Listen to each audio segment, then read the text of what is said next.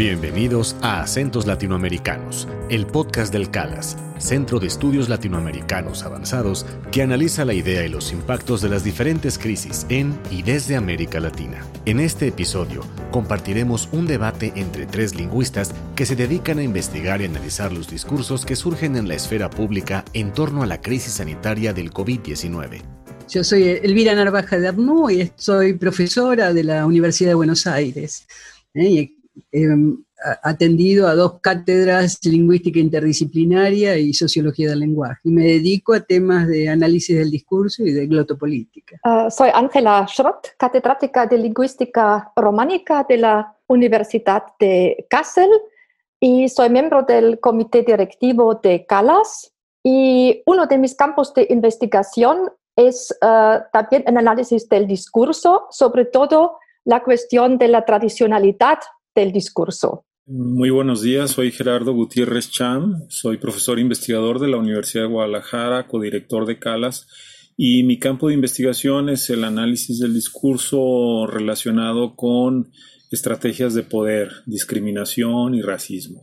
El diálogo que van a escuchar a continuación pone el acento en las preguntas que genera desde el campo lingüístico el concepto de crisis en tiempos de una contingencia sanitaria global sin precedentes. La pregunta que queremos plantear es, ¿qué resaltan ustedes como expertos en el análisis del lenguaje y de la comunicación pública en los discursos que hasta ahora se escuchan y se leen sobre el COVID-19? Nosotros abordamos discursos mediáticos o discursos políticos, donde en realidad lo que aparece es la noción de crisis, y que por ser noción justamente tiene todos esos elementos propios de, vaguedad, ¿eh?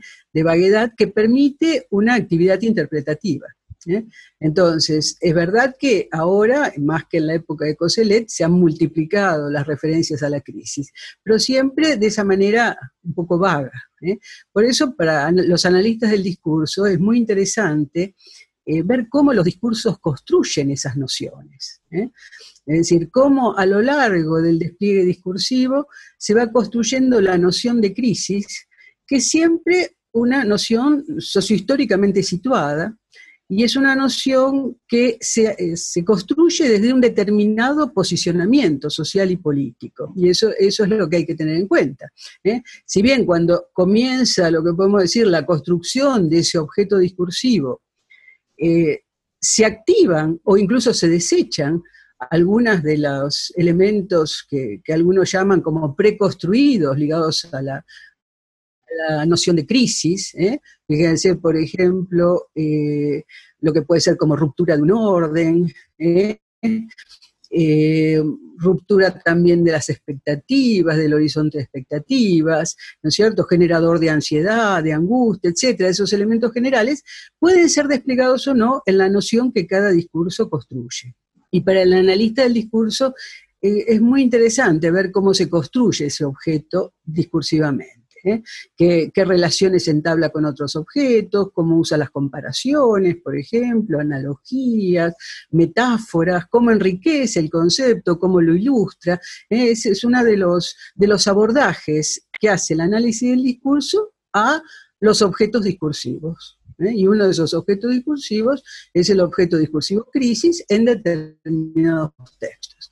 Eh, por supuesto que esto es muy productivo cuando son textos eh, significativos, es decir, textos que, inician una tradición, eh, textos a los que remiten otros textos posteriores. En ese caso, estudiar en el intradiscurso la construcción que se hace de un, objeto resulta, resulta muy importante. Yo, yo, por ejemplo, he trabajado en discursos históricos cómo se construía otra noción, la de nación chilena, por ejemplo, o cómo se construía el pueblo de la plaza pública, o cómo incluso en Chávez, que es una discursividad política, se construía el objeto socialismo del siglo XXI. ¿eh? Entonces, para el analista del discurso se puede abordar realmente cómo se construye ese objeto crisis en determinados discursos. Bueno, yo quisiera agregar algunas cuestiones a lo que dice Elvira que me parece fascinante porque efectivamente tenemos por un lado la noción abstracta de crisis, ¿no? Que puede ser eh, trabajada, analizada desde la academia, pero me parece que ahora lo que tenemos en el escenario de la pandemia es que la noción de crisis se ha desbordado porque todos de alguna manera tenemos experiencias de crisis y para el análisis del discurso eso es eh, muy importante, muy interesante porque esas experiencias individuales y colectivas se traducen en muchas cosas. Pienso por ejemplo en las narrativas, ¿no? Tenemos ahora infinidad de narrativas individuales de gente que cuenta sus propias experiencias, ¿no? En el hospital, en la casa, en el trabajo, en la calle. Y a partir de esas narrativas, creo que se van, vamos, empezamos a ver muchas otras cosas que no se habían visto, ¿no? Por ejemplo, los enormes desfases entre crisis institucional y crisis eh, privada, ¿no? Entre lo que dicen los gobiernos sobre la pandemia y lo que experimentan las propias personas en su vida cotidiana. A mí ese aspecto me parece importantísimo y en el análisis del discurso eso tiene una enorme importancia porque empezamos a ver, por ejemplo, eh, una cosa que, que se ha vuelto muy evidente es que eh, los estados nos dicen que nos debemos confinar, ¿no? Eh, pero eso traducido en términos cotidianos significa muchas cosas, ¿no? Ya sabemos que no es la misma confinación en el norte rico que en el sur más pobre. Eso tiene enormes diferencias, ¿no? Eh, por otro lado, se habla del cuidado. ¿Qué significa cuidarse, no? ¿Quiénes nos cuidan y cómo es que podríamos cuidarnos? En fin, hay tantas nociones sobre crisis que aterrizadas en la vida privada tienen otras vías de experiencia y otros modelos de representación. A mí en lo particular algo que me ha eh, parecido eh, fascinante en toda esta pandemia son las enormes narrativas que han surgido, ¿no? Y eso es muy rico para el análisis del discurso. Sí, eh, quería volver a la, a la, metodología. Para mi acercamiento a la lingüística del discurso, em, lo importante es un constructivismo moderado, es decir, que tenemos en el mundo exterior, exterior hechos extralingüísticas, ¿no? Por ejemplo, ah, la crisis económica, política, la crisis del COVID-19 son hechos del mundo extralingüístico. Pero el lenguaje es no solamente una herramienta que simplemente representa esta realidad, eh, sino construimos el mundo ¿no? con la lengua. Y claro, en momentos de crisis, esta construcción que llevan a cabo los hablantes es muy, muy intensa. Y por eso, momentos de la crisis son momentos muy intensos de la interpretación de la realidad, son momentos muy intensos para la producción de, narrativas y de todo tipo de eh, interpretación. Lo, que señala Ángela es, es muy, muy importante, porque en estos momentos, esos momentos de crisis, el análisis del discurso se vuelve realmente productivo. ¿No es cierto? Porque encontramos, podemos reconocer regularidades, podemos asociar esas regularidades a posicionamientos políticos, ¿eh? podemos ver las, las, memorias que se van activando, ¿eh? cómo cada sector construye esa representación de crisis, las emociones que les asigna, las valoraciones, etc. Es decir, que son momentos eh, particularmente interesantes para el análisis del discurso. Sí, eh, me gustaría abundar un poco en lo que decía Ángela, porque efectivamente creo que ella va a los fundamentos, tanto del discurso como del lenguaje, y esto es muy importante. Esta pandemia indudablemente eh, se ha construido con acontecimientos exteriores al lenguaje, pero también con el propio lenguaje. O sea, tenemos una pandemia lingüística, por decirlo así. Una parte de nuestra pandemia es estrictamente numérica, ¿no? Tenemos por todos lados cifras de contagios, de fallecidos, etc. Otra parte es informativa y otra muy importante es evaluativa, ¿no? Entonces, eh, todas estas narrativas que se van construyendo desde diferentes campos, ¿no? La ciencia, la política, las artes, etcétera, en algún momento dado confluyen y creo yo que donde confluyen es en el lenguaje, porque el lenguaje ha generado sistemas de representación muy complejos, muy sofisticados y, y digamos que por un lado nos ayuda, pero por otro lado también genera problemas no es ningún secreto que estamos viviendo en un momento en el que, por ejemplo, hay noticias falsas de alarma, ¿no? Eso genera mucha movilización, eh, muchos malentendidos, etcétera. Y por otro lado, tenemos mucha información muy valiosa, ¿no? Entonces, es una mezcla muy heterogénea. Eh, estamos ante algo que no vemos, ¿no? Entonces, ahí es donde entra el lenguaje. El lenguaje entra para materializar lo que no podemos ver y también para construirlo a través de metáforas, ¿no? Pero esas metáforas tienen todo un remanente y todo un sistema de consecuencias que nos afectan socialmente, ¿no? Hemos visto cómo se ha construido la, ah, el virus como un, como un atacante invisible que nos acecha, ¿no? Y de ahí se han construido muchas narrativas, pero también los médicos eh, han sido representados como un enorme ejército, ¿no? Que de alguna manera intentan defendernos, etcétera. Bueno, todas esas cosas van a dar al territorio de las narrativas y del propio lenguaje, y entonces la pandemia está totalmente atravesada por el lenguaje, ¿no? Yo me pregunté varias veces cuáles son las, eh, las, tradiciones discursivas de la crisis que eh, reaparecen en los discursos sobre el, virus y cuáles son las tradiciones que no se usan. si analizamos varios discursos de la, crisis, crisis económicas, crisis políticas, en varios países, en diferentes décadas, normalmente tenemos tres conceptos que surgen muy a menudo. Eh, la primera es, la crisis es una enfermedad. ¿ah? La crisis es una enfermedad que ah, aflige a una comunidad, um, el Estado, la economía, es el paciente, hay médicos, hay terapia. Um, el segundo campo de conceptos es uh, la crisis como un desastre natural. Una fuerza externa a la sociedad, incontrolable, incontrolable para la sociedad, ¿no? Esto es la crisis.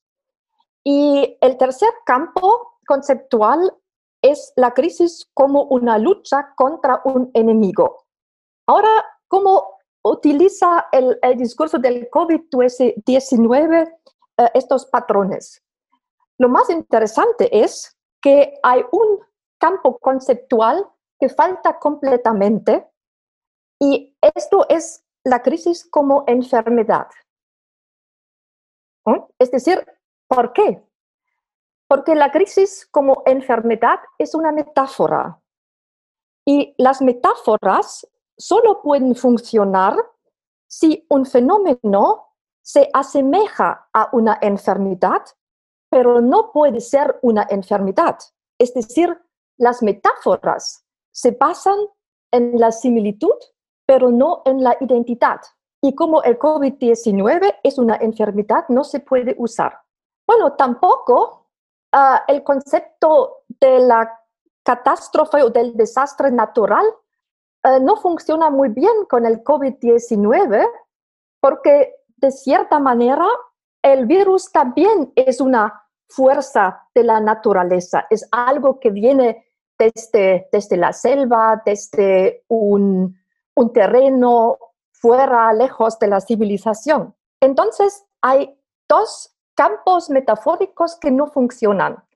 Y el único campo que queda y que es muy, muy productivo es justamente el campo del discurso bélico con las metáforas de lucha, de guerra, de ejército, de combate, etc creo que eso es una, bueno, una interpretación ah, que, viene ah, de, de, una, de un estudio comparativo entre diversos discursos de la, de la crisis. ¿ah? Y vemos que el discurso del COVID-19 tiene sus rasgos muy específicos en comparación con otros discursos de la crisis. Eh, hay un fenómeno interesante que es la, aparición, la aparición de una gran cantidad de textos breves, ¿eh? Eh, sostenidos por intelectuales o por especialistas, que se han publicado a partir de marzo sobre todo, en, en, formatos diversos, que pueden ser conferencias, que pueden ser notas periodísticas, eh, que pueden ser recopilaciones de artículos breves, que pueden ser eh, textos breves que aparecen como libros digitales ¿eh? en distintas colecciones. Es decir, hay una multiplicación de esos textos, sostenidos por locutores prestigiosos. Bueno, por supuesto que, en ellos aparecen los elementos que estos eh, especialistas han desarrollado antes. ¿eh? Si pensamos el caso de alguien como Agamben, ¿no? ahí va a aparecer la idea del estado de excepción, por ejemplo. O si pensamos en alguien como, como Han, va a aparecer la idea de la biopolítica y del control de las poblaciones y del, del pasaje de tecnologías orientales al mundo occidental, es decir, cada uno está en relación con esos elementos. Y tienen algo que eh, también puede ser una, regularidad interesante ¿eh? para Gerardo, que hablaba un poco de, esas narrativas, eh, que hay algo así como una, un discurso conjetural, una dimensión conjetural, porque justamente el virus genera incertidumbre, no se lo conoce, y no sabemos tampoco qué va a pasar después, la pospandemia, ¿no? Otra cosa que quería señalar es cómo en este escenario se han revitalizado las fundaciones míticas, ¿no? Eh, recordemos cómo al inicio de la pandemia había una enorme preocupación por saber cuál era el origen, de dónde viene, en qué lugar se inició. Este es este es un asunto mítico fundacional que ha recorrido todas nuestras tradiciones eh, discursivas, ¿no? Y ahora otra tradición que se ha activado, que está muy presente, es el asunto del final. ¿Cómo va a acabar esto? Eh, hay predicciones de todo tipo, quiénes van a salir primero, cuándo va a llegar la, la, vacuna, etc. Y por otro lado, quería decir que también estamos ante un escenario en donde hay mucha confrontación discursiva, o sea, toda esta pugna que vemos entre quién dice la verdad, cuál es el, mejor tratamiento, de dónde vendrá el primer remedio, bueno, también es una disputa de discursos, ¿no? Eh, tenemos una disputa de discursos oficiales, ¿no? Eh, jefes de Estado, funcionarios de todos los niveles, pero por otro lado están las enormes disputas en los medios de comunicación. Creo que ese ese es un asunto de primer nivel que a todos de alguna manera nos, nos interesa, porque es ahí donde eh, nos damos cuenta de lo que va ocurriendo, cómo se va desarrollando la, la pandemia, ¿no? Y por otro lado, algo que mencionaba Ángela y que es muy, muy interesante y creo que también viene de nuestras tradiciones discursivas, es el hecho de que en esta pandemia se ha generado una suerte de, yo no sé si llamarle falsa identidad, ¿no? Porque sentimos por primera vez que todos podemos ser afectados de la misma manera, ¿no? Al principio se hablaba mucho de que, bueno, esto afecta igual a ricos, a pobres, etcétera, pero luego ya se va viendo que ahí hay mucha disgregación, ¿no? Pero digamos, lo que quiero decir es que a nivel de discurso se han, se han activado muchísimos mitos, creencias ah, y, también, por supuesto, mucho conocimiento, ¿no? Eh, que estaba ahí, ¿no? También algunos aspectos que tienen que ver con una tradición sociológica. Por ejemplo, es muy común la idea de que eh, la peste, ¿no? el COVID, es partera de los cambios. ¿eh? Que va, a partir de esta, de esta crisis sanitaria van a venir cambios significativos, ¿no? La idea de la partera de la historia. ¿eh? Entonces, eso creo que también es una, tradición interesante que se reitera. ¿eh?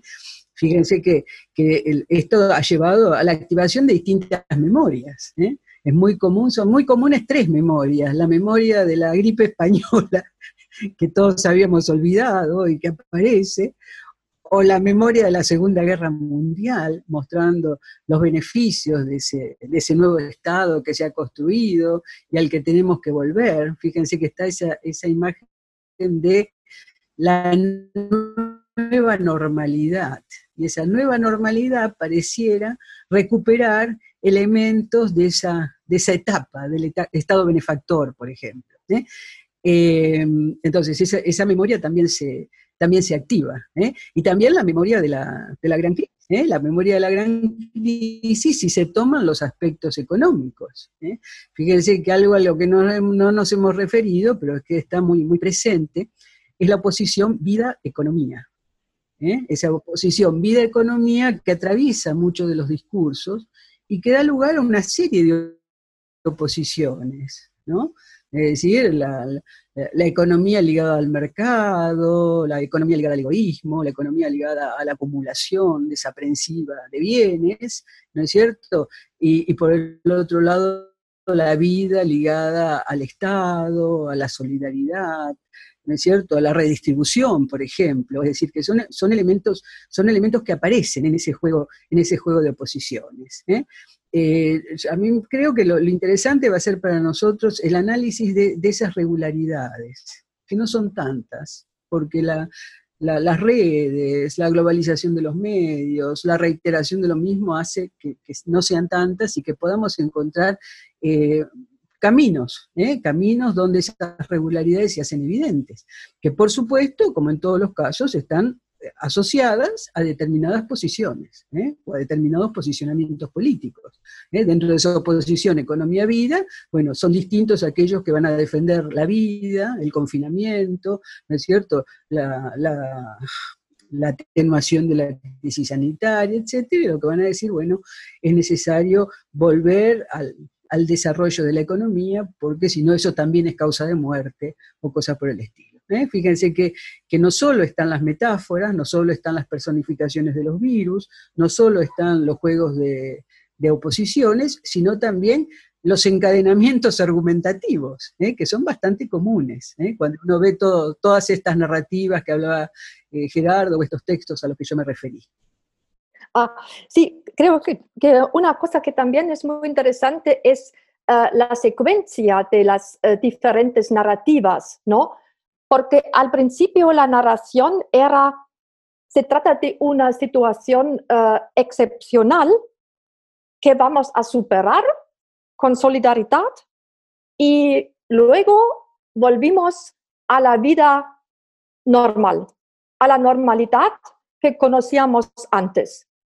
Y creo que poco a poco desapareció o ha desaparecido esta narrativa y ahora estamos delante de las narrativas que ah, tienen como base la idea de un cambio irreversible. Y eso activa mucha energía, cómo va a ser la vida después. Tenemos estas visiones apocalípticas, tenemos también ah, las, las, utopias, ¿no?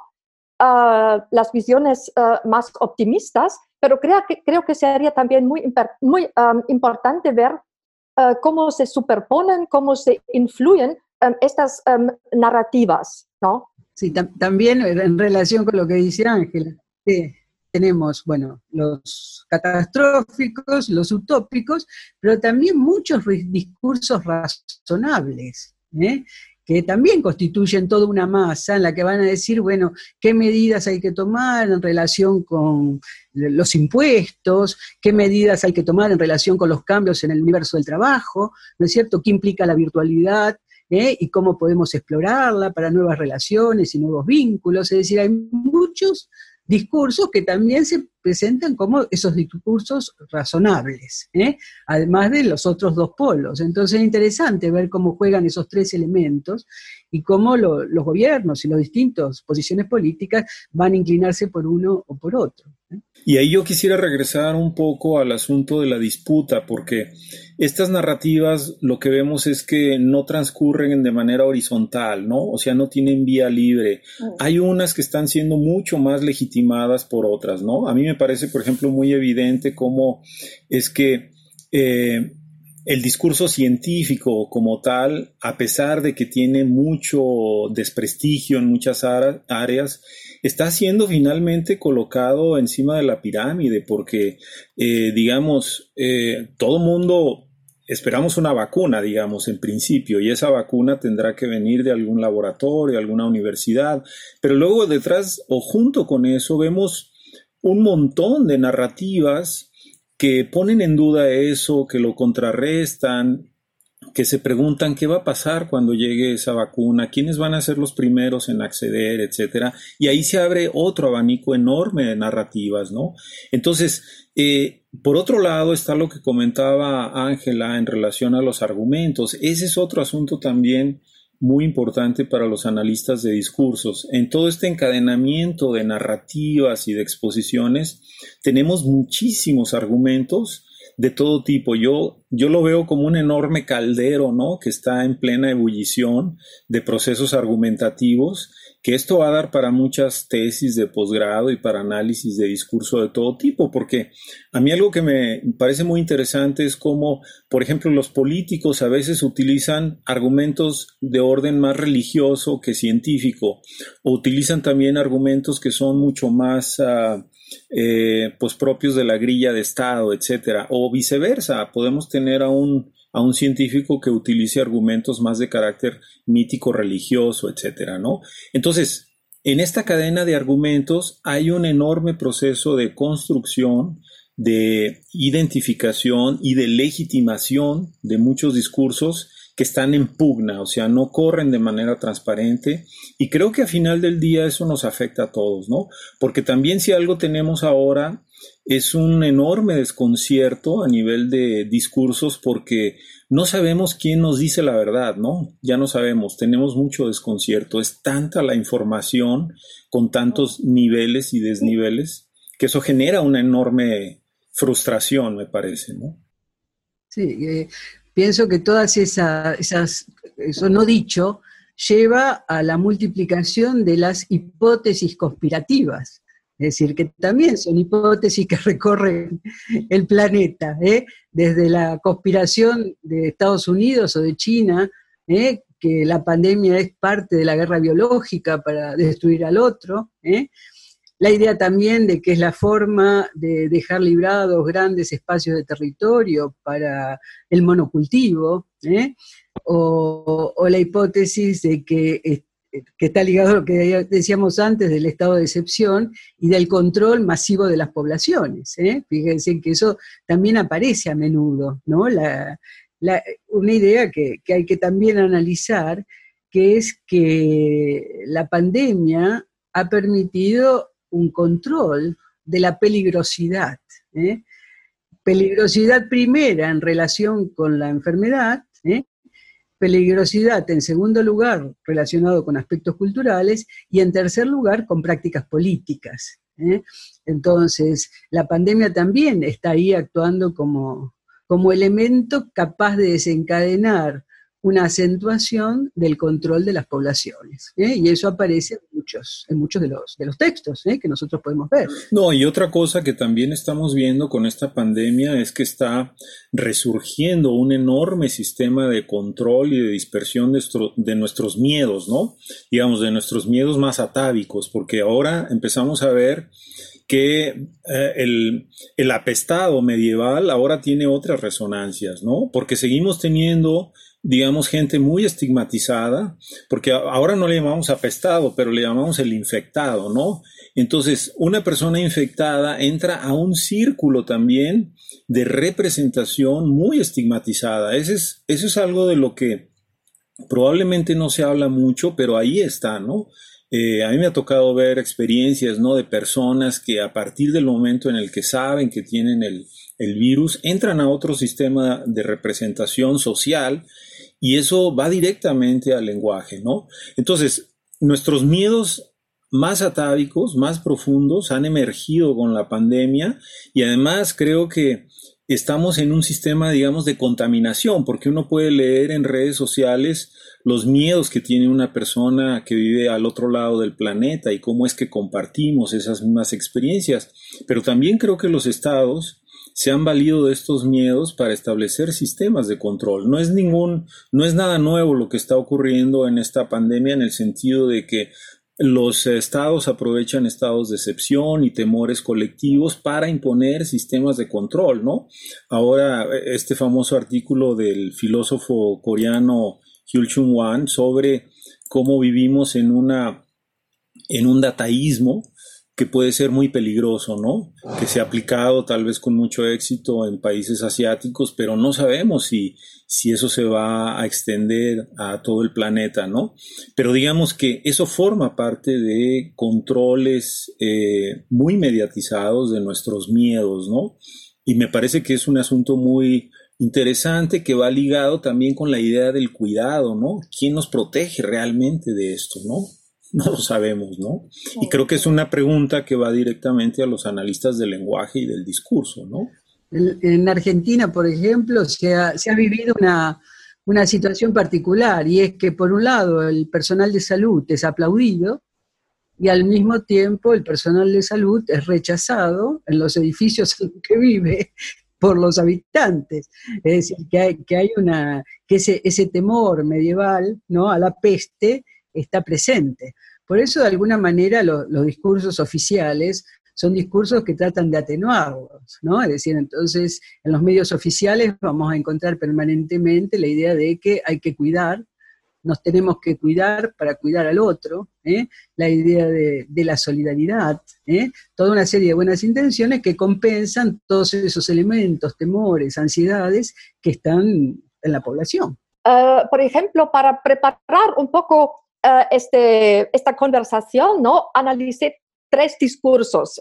El discurso de la canciller Merkel, que es un discurso uh, que casi que apenas uh, contiene metáforas, que es muy, muy uh, racional, muy, muy estructurado.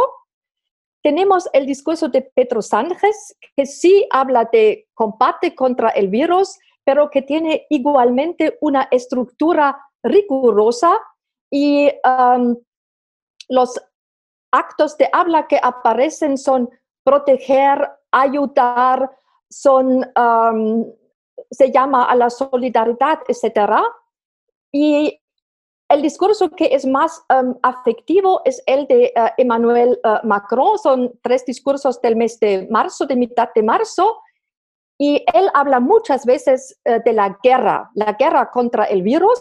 Eso el más, es más o menos el refrán de su discurso, pero igualmente lo dominante siempre son actos como explicar asegurar, eh, informar, eh, razonar, justificar. es decir, eso me parece como un antídoto a estos discursos del, miedo. ¿no? Eso es la idea de los políticos de, de en sus discursos no representar una racionalidad muy, muy fuerte. Sí, también que, que ciertas expresiones dan lugar a encadenamientos argumentativos distintos. Por ejemplo, surge una expresión, es la hora del Estado. Eso da a dos, tipos de encadenamientos. Eh, por un lado, es la hora del Estado, ¿eh? porque va, el Estado va a resarcir a las empresas afectadas por la, por la crisis, ¿eh? o es la hora del Estado porque va a tener en cuenta a la población y va a dejar de tener en cuenta el capital financiero, etcétera. Es decir, que aparecen expresiones que son desplegadas argumentativamente de maneras opuestas, ¿eh? según los lugares donde se hace. Bueno, estos son los múltiples temas de interés para los analistas del discurso que vamos a tener trabajo para el rato. y que Calas puede explorar bien la, crisis sanitaria. Les agradecemos su participación en este conversatorio a los tres participantes, Elvira Narvaja de Arnaud, Ángela Schrott, Gerardo Gutiérrez Cham y a ustedes, los oyentes. Gracias por acompañarnos. Hasta el próximo episodio de Acentos Latinoamericanos.